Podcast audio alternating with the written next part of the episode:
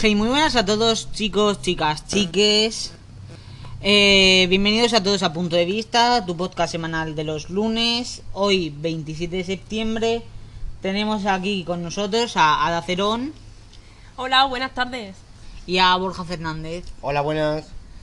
para hablar sobre la bisexualidad. Eh, para saber que, o sea, vamos a hablar de la bisexualidad.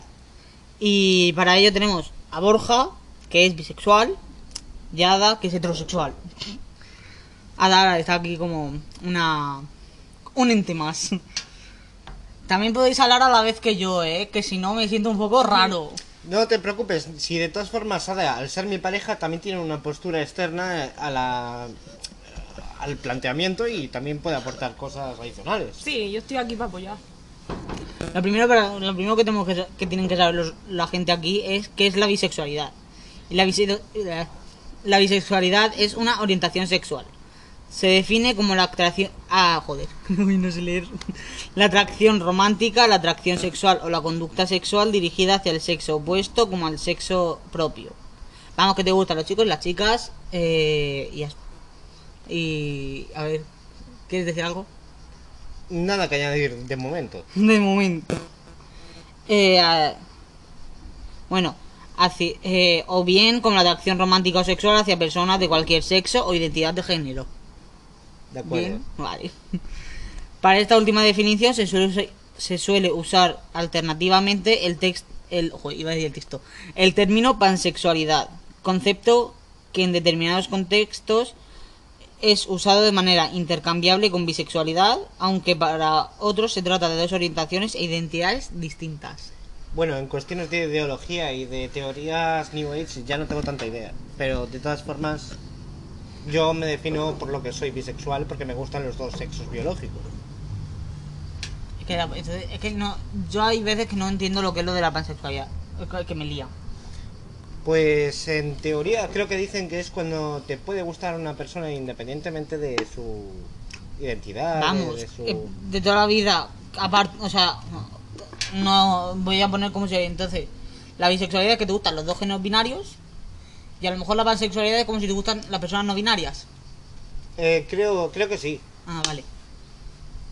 Yo es que, eh, sinceramente, mm, me he ido adaptando a todas las ramas que han ido llegando, porque al principio normalmente siempre era eh, homosexualidad, eh, bisexualidad, eh, Lesbiana, trans- eh, lesbiana, y- trans, eh, Sí. Luego- pero claro, han ido Sí. llegando, han ido llegando eh, más, cada vez más términos y claro, yo a veces me vuelvo loca y tengo que consultar y ver eh, las definiciones porque si no ya me pierdo. ¿Cuántas hay? De hecho, eh, no sé si son 57 o por ahí. No tengo, no tengo mucha idea, la verdad. Aunque es verdad.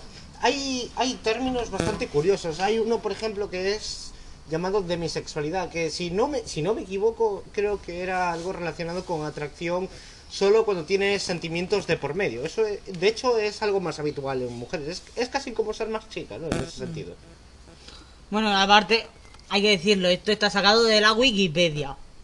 Gracias Wikipedia para algunas cosas, para otras no. Yo la verdad es que en mi opinión, yo, vamos, en mi opinión, creo que muchas, muchos términos también eh, derivan de a veces del, de lo mismo, en plan, por ejemplo, en muchos términos nuevos que han sacado también podrían entrar dentro de la rama de la bisexualidad, por ejemplo. Posible- muy posiblemente sí. Ya, pero bueno. Eh, me voy a callar con lo que voy a decir. Luego, fuera de cámara, os lo digo a vosotros porque aquí se puede liar. Y no hay ganas. El, en la Wikipedia, aparte de esto, salía, si no recuerdo mal, algo también relacionado con que.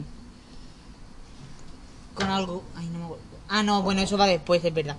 Con una pregunta que he puesto al final que pone. Eh, ¿Me tienen que gustar por igual ambos sexos para ser bisexual? O sea, si tienen que ser un 50-50 y todo eso. Luego Pues- lo responderemos. Vale, de acuerdo. Que aún queda, aún queda programa. Eh, ahora vamos a ir pasando a, para la, a la historia, ¿no? ¿Tú quieres comentar antes de empezar a leer algo de la historia? La La verdad, mm, tanto me da comentarlo que no comentarlo o leerlo, ¿no? ¿Tú hubieras vivido mejor en la época grecorromana o en esta, siendo bisexual? Ah, creo que yo habría escogido esta época porque estamos más desarrollados, independientemente de la orientación. Pero incluso, incluso para incluso para eso creo que no cambiaría el avance ni siquiera ni, ni siquiera del último siglo por lo que tenemos ya. Hombre, además de los tipos ha sido pa- normalmente eh, positivo. Los cambios generados, sí. Me dar cuenta que el, aquí hay una ermita. el tránsito, date cuenta que ha sido mayoritariamente bélico. Sí. Mm. Bueno, la historia. Eh, solo hemos cogido la parte, o sea, solo he escogido la parte de la antigua Grecia y Roma. Porque luego ya se sabe lo que pasa. Que si no lo sabéis, tenéis en, la, en el anterior podcast, en punto de vista secas, eh, un programa que se llama La homosexualidad a lo largo de la historia, que también se toca el lesbianismo, y la bisexualidad y la transexualidad. Lo voy dejando caer así. Eh, a lo largo de la historia, la bisexualidad se ha observado tanto en sociedades humanas como en otras partes del reino animal. En la antigua Grecia y Roma era de lo más normal la bisexualidad, siendo esta practicada con naturalidad entre hombres adultos con otros hombres jóvenes. ¿Algo? Sí, bueno, era entre todas las personas, independientemente del sistema jerárquico que tuvieran, pero sí. A ver, no, espérate que lo creo que lo haga después.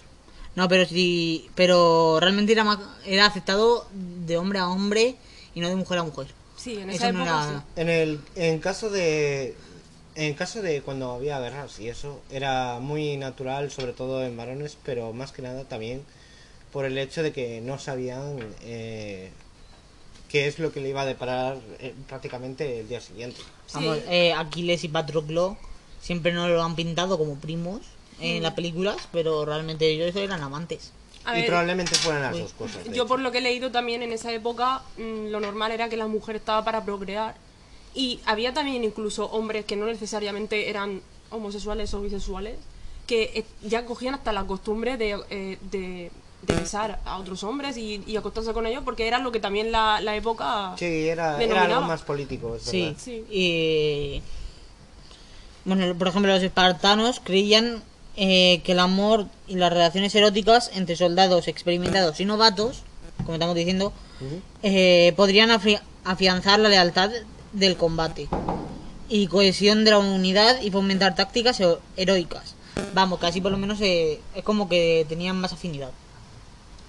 En el aspecto de, de liberarse o, o incluso de, de tener una relación más íntima y ser leales, puedo entender la idea, aunque no, no, tiene, no tiene por qué, realmente. Quiero decir, imagínate, am, imagínate que no fueran situaciones sexuales, sino eh, otra cosa que, que te pueda llegar a motivar mucho. Imagínate que te gusta mucho el parchís, te, te echas un parchís con alguien justo antes de ir a la guerra. No necesariamente te has hecho amigo de esa persona, simplemente has experimentado una buena sensación.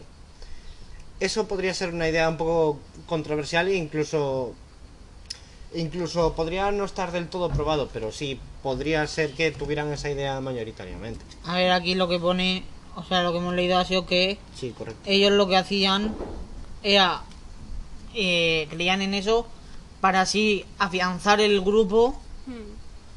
Y que no que durante la guerra luego no hayan peleas internas por decirlo de alguna manera De hecho, yo creo que también la forma de darse un beso o tener una relación, aparte de que era algo que se llevaba, yo creo que también era como una victoria para ellos. Eh, también eh, lo que se puede decir hoy en día amistad, a lo mejor eh, su forma de transmitirse la amistad, eh, me refiero a los que no eran, porque obviamente habían personas que sí, sí, sí eran homosexuales y bisexuales. Claro, eso mundo Pero el vínculo, el vínculo afectivo de una buena amistad, ellos a lo mejor dándose un beso o acostándose juntos, a lo mejor también era su forma de manifestarlo o transmitirlo. Porque Es co- muy posible. era una época muy antigua, no es como ahora.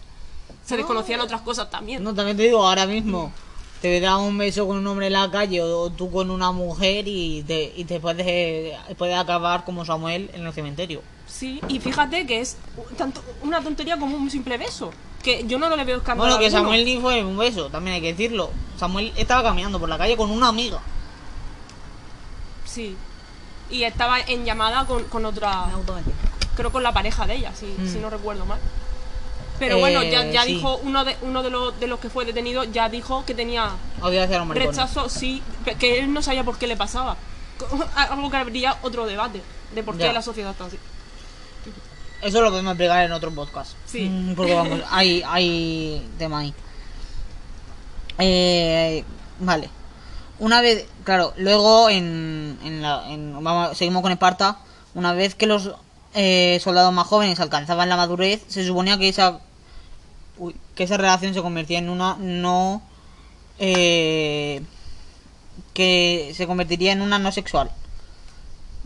Vamos, eh, vamos, que se que ya que si se, si hubieran seguido más para adelante lo harían queriendo ellos tipo no sexual, sino ¿cómo se dice? De forma más afectiva o quizá Sí. más amistosa. Sí, pero eso, Más afectiva. eso hubiera sido cómodo para personas que no, que no se identificaban con la homosexualidad y que a lo mejor querían estar con una mujer y viceversa. Pero, claro, en el otro ámbito, a lo mejor, claro, hay, hay jodido a los, a los bisexuales y todo eso, porque claro, si se empieza a prohibir y se empieza tal, eh, ese, es- esas personas no, no tienen el, el derecho. O sea, los que salen ganando son los heteros, ahí. Y los otros pierden. Entonces, claro, lo que, lo, lo- lo que hubiera sido justo es que hubiera sido el libre amor para que cualquier persona hubiera podido elegir lo que quiere. Mm. Mira, por ejemplo, Aristófanes a los no sé si era a los supongo que a los pasivos, para decirlo de alguna forma. A los jóvenes soldados los llamaba espérate que lo intento leer, Euriproctoi, Euriproctoi, que significa de ancho culo. no, pero que es verdad, eso es lo peor que es verdad. Quizá es una analogía un poco a la moldeabilidad de- del recto cuando se es joven y no cuando se es mayor. Hmm, Puede ser. no puede sé. ser. Eh, ahora, a partir de aquí, que creo que ya hemos terminado con Grecia, ¿queréis decir algo de Grecia? ¿Y de Esparta? Mm, De Esparta no, Grecia Colmenales es una buena actriz. Vale, ¿y tú quieres decir algo? Se parte de risa. ¿Y tú quieres decir algo de Sí, esto? bueno, yo a ver, yo quiero decir que yo no tengo mucha cultura en este tema porque no es algo que haya profundizado, pero porque por lo poco que sé, yo creo que hubiera sido interesante eh, haber podido indagar más so- sobre la cultura, porque todas las épocas tienen, tienen sus cosas interesantes y, vamos, que mm, me, me parece que, que tuvo cosas que estaban bastante interesantes y tal, y a mí me llama mucho la atención. Sobre todo en el aspecto intelectual de Sí. muchas de las épocas antiguas. Y bueno, ahora vamos a pasar justamente con Roma. Eh, que, que se esperaba se- que y era socialmente aceptado que un hombre romano nacido libre quisiera tener sexo con, con parejas femeninas como masculinas. A igual. Siempre y cuando él fuera el que penetrara. La moralidad del comportamiento dependía de la posición social de la pareja no por género. Tanto las mujeres como los hombres jóvenes eran considerados objetos normales de deseo. Hombre, yo sinceramente siempre he dicho, eh, mi opinión es que tratar a una persona como un objeto no es, no es sano. Aparte de que no debe de ser, es que acaba, esa persona acaba convirtiéndose en una persona reprimida. Bueno, también a pesar de que de la represión de cada época, independientemente de, de- de- de la sexualidad, a ver, solo míranos, a ver, no es, no es más fácil sentir atracción sexual por ella que es hermosa, por mí o por ti que somos jóvenes, que a lo mejor por nuestros abuelos o... Ha dicho que es joven. Mm, a ver, claramente. Eh, y bueno, pues yo digo que, no sé, sí que prácticamente es lo mismo. Sí. Lo único que aquí también cambiaba un poco lo de los esclavos, Sí, varía un poco la cosa, pero vamos. pero poco. mm. Luego llegó la Edad Media y otra vez para abajo. Y la Edad Media tuvo cosas muy, muy crueles también, la verdad. Mm. Porque la te- el tema de la, de la homosexualidad se tenía que esconder. Porque eso no es aceptado. De hecho hay historias alternas que... el cristianismo, que fue lo peor. Sí, sí, bueno, en ese aspecto cuando fueron las cruzadas sobre todo sí. Mm. Y la, la, la idea más bien zorrada en ese sentido. Que yo cuando digo eso del cristianismo no estoy queriendo meterme con él ni nada de eso. Simplemente Claro. digo que en aquella época el cristianismo era que yo no soy, no soy cri- no me considero católica, o sea, creyente, pero respeto a quien lo es, porque yo respeto a todo el mundo, pero a mí el cristianismo en esa época me parece que fue aberrante y que llenó de prejuicios la sociedad, mm, vamos, Y hizo muchísimo, pero muchísimo daño. En esa época mucho. Eh, Y sigue haciéndolo. Sí. Y en muchos ámbitos. Pero en esa época es que fue durísimo. Al que había hasta un torturas. poco también. Y ahora, si no- y ahora seguramente también haya tortura, pero no, no sé si, no se diga. Tal vez psicológica haya bastante. Psicológica en, el, en el sentido de que cuando tienes que mantener una, una idea única, siempre vas a reprimir parte de las otras ideas. Yo siempre digo que cuando una persona tiene que reprimirse, no, no es feliz. Exacto. No puede ser to- totalmente feliz. Es muy difícil. Y no justo. Vamos, que la iglesia ha hecho cosas malas. Claro. Como todo. Como todo. Como todo. Vaya, qué Como. Vox. ¡Uy! Que se me ha escapado. Me cachis. Bueno, ahora dejamos, ahora os dejamos con la canción ¿A quién le importa? versionada por Rosalén, Muy buena. original de Alaska y Dinabrama. Y bueno, os dejamos con ella. La gente me señala, me apuntan con el dedo, susurran mis espaldas y a mí me importa un bledo. ¿Qué más me da si soy distinta a ellos? No soy de nadie, no tengo dueño. Yo sé que me critican, me consta que me odian, la envidia les corroe, mi vida les agobia. ¿Por qué será? Yo no tengo la culpa, mi circunstancia les insulta. Destino es el que yo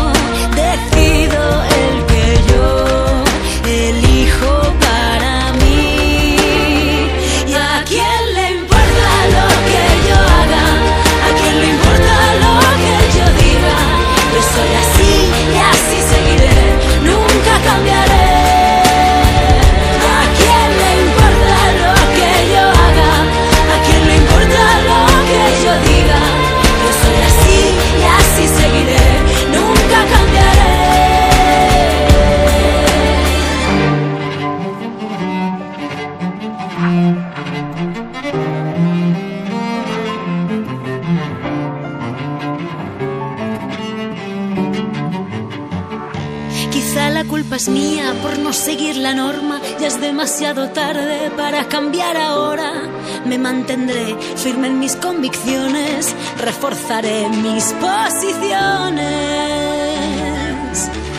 Mi destino es el que yo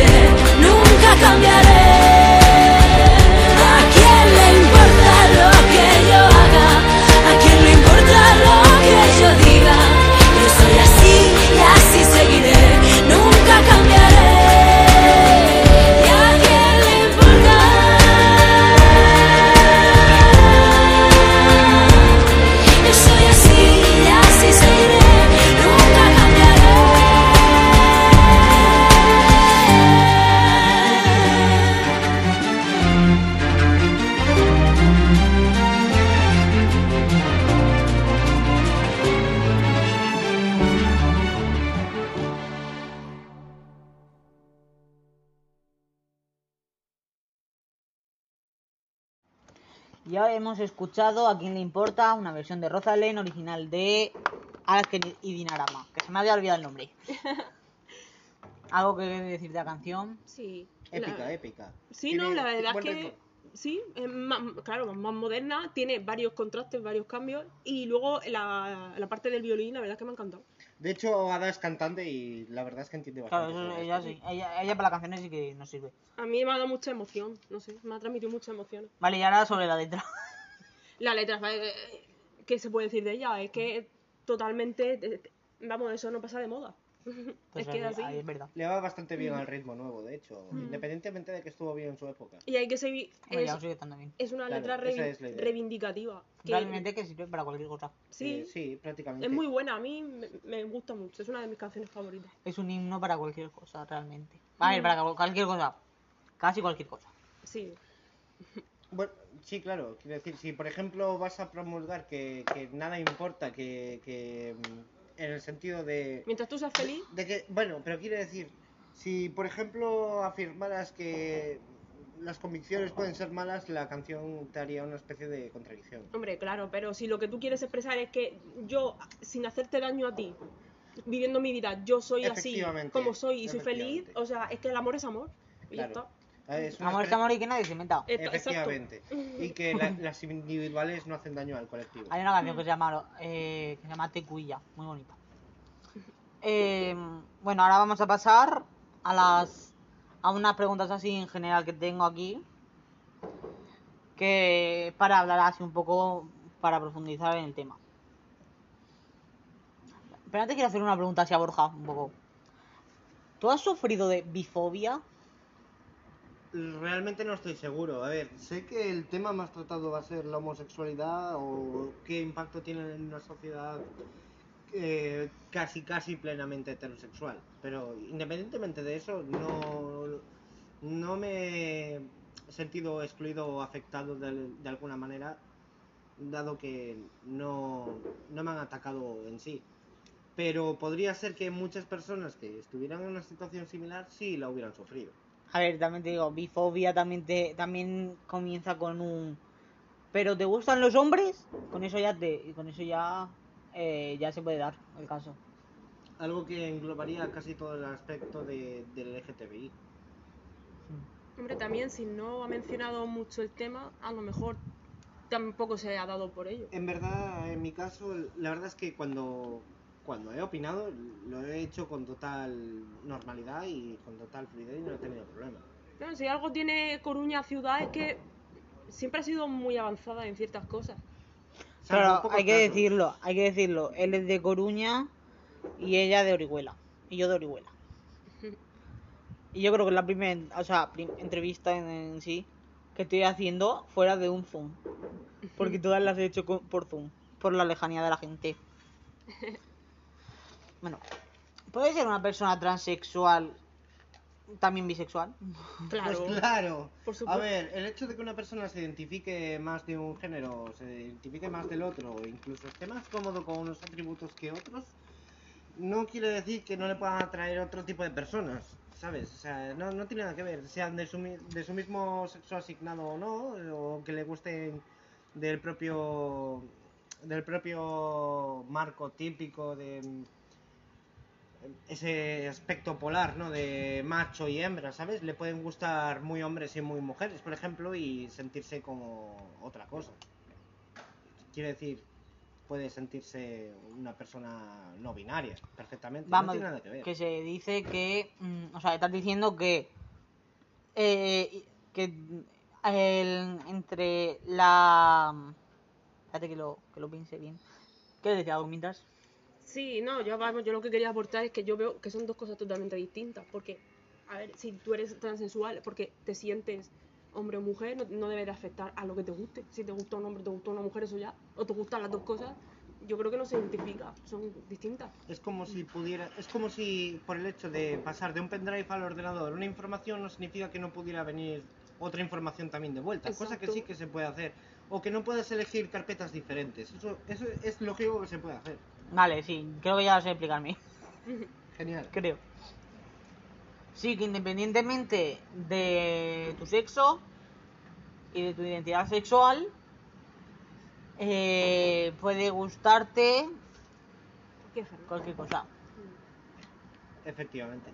por decirlo No- de alguna forma. No, no tiene mucha complejidad mayor, únicamente si quieren identificar esos estados emocionales o, o u orientaciones o con cierta diversidad, pues es un poco más complejo a la hora de, de decir palabras clave, pero no, no es mucho más allá. Es lo que decíais antes, es amor y ya está. Yo tengo la opinión de O que... incluso atracción. Sí, tengo la opinión de que cuando se normalice más el tema de la transexualidad y se empiece a ver ya como algo normal, ya apenas se hablará de eso y ya se, se- o sea, ya será como visto como algo normal de que a esa persona le gusta una cosa a otra. Lo que pasa es que hoy en día asombra mucho porque parece que es un tema, no sé, que, que, que parece que se ha tratado poco el tema de la transexualidad. Entonces, Quiero aclarar que Ada es heterosexual, pero lleva de forma solidaria la bandera de- del orgullo eh, de, de aquí de Orihuela, de, Sí. de hecho. Eh, en la con- a forma de pulsera, ¿no? En la muñeca. Sí, y no, yo, vamos, yo mm, eh, eh, soy activista y me gusta ayudar y estoy pa- para eso. ¿Me tienen que gustar por igual ambos sexos para ser bisexual? No, no, para nada. No, para nada. De hecho, no es, no es ni siquiera algo tan, tan perturbado como que, no deba decirse nunca, ¿sabes? De hecho, yo soy muy técnico y la aproximación más, más, más técnica que podría dar es que soy un 85% mujeres, 15% hombres. Eso sí, eso no quiere decir que me guste todo el mundo o que sea vicioso o incluso que, que sea selectivo per se. No tiene nada que ver. Quiero decir, cada persona tiene sus propios cánones de belleza. Cada persona es única, eso es así. Efectivamente. Hombre, yo, yo, yo ya digo que tampoco. A ver, que, que- Sí, son, sí, pre- claro. a ver, son preguntas que, que, dirá, que la gente que entienda dirá. Pero, ¿qué, qué preguntas más tontas? No, pero es informativo Son- igualmente, por si cualquier cosa o cualquier persona que tenga una duda. Por si hay un Santiago Abascal aquí habla- escuchando. Eh, Sería ideal no poner etiquetas. Santi, eh, escúchalo porque no tiene mucho misterio. No, di lo que iba a decir. Sí, eso, que no, básicamente que sería bonito vivir en un mundo sin poner etiquetas. Eh, ya en, en general para todo, porque de tantas etiquetas que ponemos ya nos volvemos locos. La atracción que debo sentir hacia ambos sexos puede ser solo física. Perfectamente. Hay gente que no se llega a enamorar en toda su vida, como hay gente que está enamorándose constantemente. Doy fe. No tiene nada que ver, nada. Entonces, ¿debe serlo o no? No tiene por qué. Mm, Da igual, si ha de ser, serás. Es así de sencillo. Eso depende de la persona. Puede no serlo en alguno de los casos. Tipo que Claro. te guste físicamente los hombres, pero sentimentalmente las mujeres. Sí, perfectamente. Pero igualmente, si no eres capaz de tener relaciones sexuales con uno de los dos sexos, es el único caso en el que no podría ser bisexual plenamente o, en caso de sí serlo, sería debido probablemente a una especie de trauma o algo que te impida estar con uno de los dos si eres realmente bisexual. A no ser que, hombre, si todas las personas de uno de los dos sexos que has visto te han parecido feas, pues es normal que no, no sientas esa atracción. O si te han parecido malas personas, pues es normal que no tiendas a enamorarte de esas personas. A no ser que tengas el síndrome de Harley Quinn y quieras una especie de, Joker en tu vida que te maltrate y de todo. Oye, que también muchas veces los traumas y todo eso a veces impiden darse cuenta de, de cosas que a lo mejor te están pasando o que hay gente que tiene discapacidades que, que les cuesta a veces sentir y todo, o sea que Efectivamente. es que es un tema aparte, pero sí, pero va de- entra dentro. Mm. ¿Existe la bifobia? Sí, Claro que existe la bifobia, como puede existir la fobia incluso a las plantas.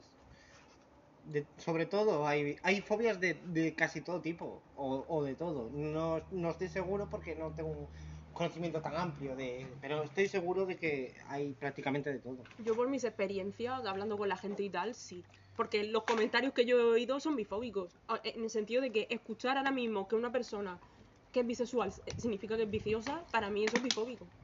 De hecho, quiero Mm. aclarar que en lo que es en el marco sencillo, por así decirlo, en el que no entrarían en juego más detalles, como podría ser la transexualidad eh, o como podría ser orientaciones eh, más específicas, como se han eh, catalogado más recientemente, como podría ser gente, gente demisexual o gente omnisexual, al margen de que yo me abstengo de esto porque realmente no tengo demasiada idea.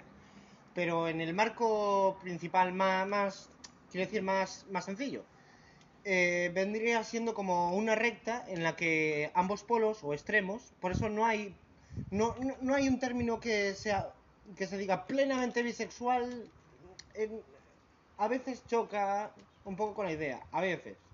Quiero decir, más que nada porque cuando eres plenamente heterosexual estás en un punto de la línea. Y cuando eres plenamente homosexual estás en la otra parte de la línea. Y en esa línea en la que te puede gustar más una cosa o la otra, o incluso las dos por igual, ahí es donde está, ese es el rango de bisexualidad. Es como, es como dimensionar de un punto a otro, simplemente una, direc- una doble dirección. Vale. Eh, ¿Algo más que queráis comentar sobre la bisexualidad, la bifobia? Que se me han acabado las preguntas. Bueno, hay una frase que me hace mucha gracia, que es un poco bifóbica, pero que no deja de hacerme gracia igual, que es la de o carne o pescado. Cuidado que te Ah. vas a atragantar. Y bueno, pues hay gente que le gustan los platos combinados. Lo siento mucho, pero, pero hay veces que se puede combinar. También te digo que carne y pescado a la vez. Eh, es difícil, ¿eh? Pero hay sándwiches de atún y, y jamón que, que están bien. Bueno, yo lo que quería aportar es que yo he conocido eh, una persona bisexual que podía estar tanto con una tía como con un tío, eh, eh, pero o sea, liberal, pero en plan que en poco tiempo o, o la- o- a la vez. O sea que que quiero decir que no siempre el bisexual se tiene que inclinar a estar con una tía y después con un tío o viceversa. Porque hay gente que aún piensa, o sea, hay gente que aún piensa que estar con una mujer o estar con un hombre tiene que ser plenamente, que tú no puedes a lo mejor estar con una chica y a los dos días a lo mejor has cortado y estar con un chico, cosas así. O a la vez, eh, como pueden ser la gente liberal, que la gente liberal a veces pues tiende a estar a lo mejor con dos personas, los poliamor, por ejemplo. Pues todo Ya, eso, eso vale, pasa. Ya. Ya he Una, es que una persona liberal en el tema sexual o afectivo, eh, pues no tiene nada que ver con una persona pues más clásica a nivel sexual o afectivo. Por ejemplo, yo sigo teniendo idea de casarme con mi novia y prometida y soy bisexual y no tienen nada que ver, Hmm. Efectivamente. Ay, yo, yo conozco el caso de Melanie Olivares. No sé si sabéis quién es. Mm, no. Eh, ha, hecho de, ha hecho de Paz en Aida, en la serie Aida. Ah, ya sé quién es. Sí. Sí. Pues esa mujer tiene una, dos parejas, Hmm. un hombre y una mujer, y esa pareja y las parejas no se conocen entre sí. Bueno, Eso es perfectamente re- de- respetable. Hombre, Entra dentro de los cánones de, de cada una de las personas. Cada persona sabe ahí. lo que quiere, lo que les gusta y mientras no haga daño a nadie, como yo digo siempre, tiene derecho a hacer su vida como quiera. Si son felices, lo están haciendo bien. Si no lo son, es que algo falla. Simplemente Sí. es eso. pues sí. Yo algo que quería aportar es que, mm, no sé si sabéis que hace poco se sacó un libro para niños en Hungría, creo que fue. Que, En Hungría no creo. eh, bueno, que de hecho... A ver, espérate, ¿sobre qué es? Eh, sobre la sexualidad, o sea, bueno, era... eh, ¿A favor o en contra? eh, no, a favor, que te está El reino Hungría no creo que sea. No, es que es un escritor que tuvo No que sacarlo, o sea, porque lo quiso sacar en Hungría y como hubo problemas, el chico lo tuvo que sacar en otro sitio, pero el chico es de allí, de Hungría. Ah, Y, y hizo un libro explicativo para niños donde te enseñaban eh, cuando, por ejemplo, tú tienes un papá, tienes dos papás o tienes dos mamás y cosas así, te, te enseñaba un poquito eh, cómo, para, para que los niños cuando lean esos cuentos vayan adaptándose y cuando crezcan no lo vean como algo raro. Entonces yo pensé, también se podría hacer un libro educativo sobre la bisexualidad para niños.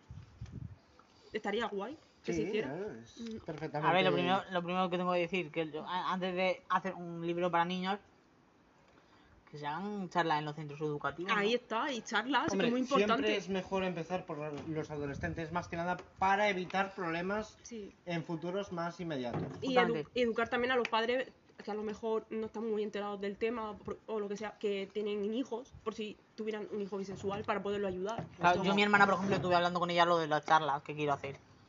Y, y claro, le dije, yo el problema de verlo con los niños pequeños es que son pequeños. Sí. Que aún tampoco lo van a seguir entendiendo de todas formas. No, habría que empezar a una edad 6-7 años para adelante. Esos son aún pequeños. Yo pondría tipo, como dice, el primero de la ESO para arriba. Sí. Tipo institutos. Mm.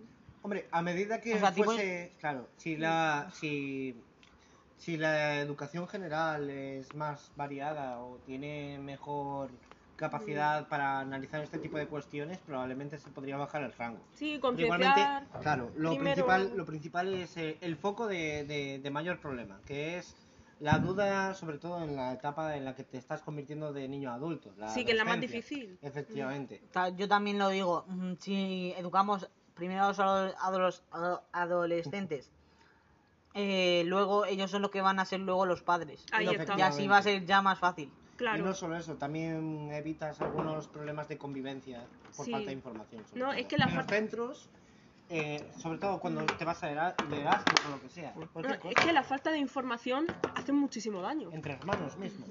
Eh, hablamos, hablo desde aquí. Si hay algún centro de Orihuela, Alicante, Comunidad Valenciana, vamos a poner un poco así de lejos, eh, que esté dispuesto a escuchar mi charla para gente, para los ni- sagales, por decirlo de alguna forma, yo estoy dispuesto a ir. Yo lo dejo así caer. Y también tenéis en Wattpad mi libro La persona correctamente incorrecta. Ah, y lo recomiendo. Yo ya voy por la primera temporada y estoy enganchado. No se dice primera temporada, se dice primer Bueno, la- libro, primer volumen, como Sí. veas. Antonio el Descarado, esta vez te has parecido a, a Dross. Mi libro, Luna de Plutón. En mi podcast hago lo que quiera. Claro, Así se habla. Claro, no, desde luego.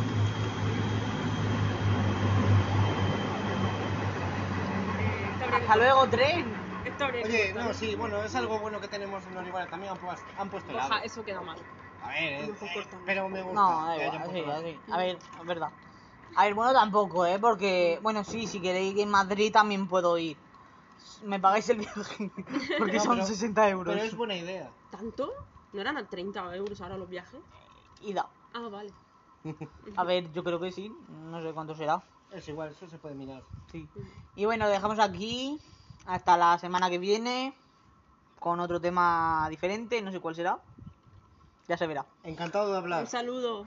Cantada. Y bueno, hasta la próxima semana. Ha sido un placer teneros a los dos. A ver si para otro para otra vez también os tengo. Claro que sí. Venga.